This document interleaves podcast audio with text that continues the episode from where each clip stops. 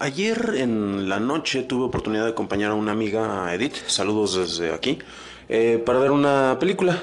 Terminando la, la, función, que era una presentación de un documental muy interesante llamado My Tourette's, eh, fuimos, bueno, ya íbamos a dirigirnos a tomar el, el, tradicional transporte eficiente urbano de la Ciudad de México, en este caso el metro, ahí en la estación más cerca que era el centro médico. Y me acuerdo muy bien porque, bueno, de entrada ya era, ya era más de noche. Y al acercarnos a la puerta de acceso que nos quedaba más uh, cercana, eh, debo de confesar que dudé un poco si entrar o no entrar. Y la razón es un poco peculiar porque bajando las escaleras de la entrada que está sobre la avenida Cuauhtémoc, eh, pues había un montón de policías y un montón de policías me refiero no a cinco, no a seis, sino prácticamente un, un, una veintena o tal vez una par de docenas de policías en la parte de abajo de las escaleras.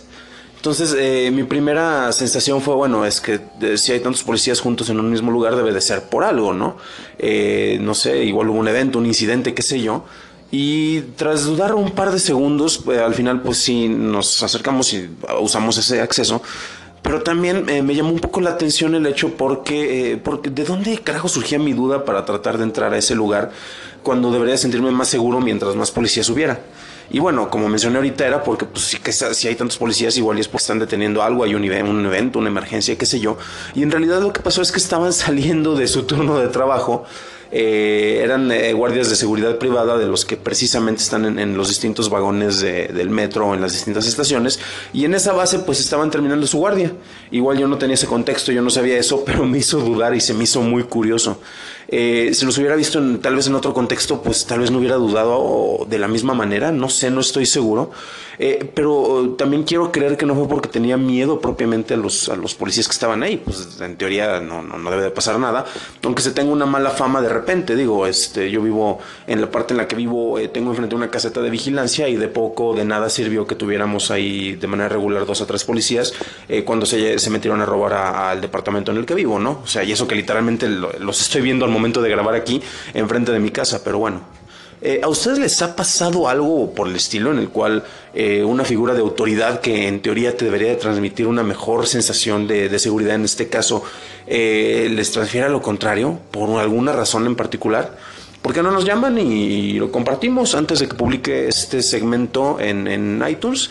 Voy a dejar como un, una hora, un par de horas más o menos para, si se animan a llamarnos, incluirlos. Y bueno, nos estaremos escuchando en otro episodio de Lo que veo en el camino.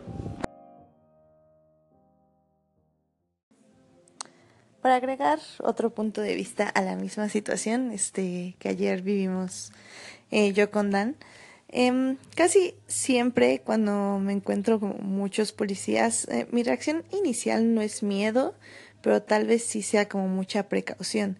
Más si voy sola. Eh, en el Estado de México, al menos eh, ver un policía definitivamente no significa seguridad. Es, es un asunto más que nada como de que qué está haciendo el policía y qué te puede hacer, o sea, como en qué ventajas, desventajas está ese encuentro.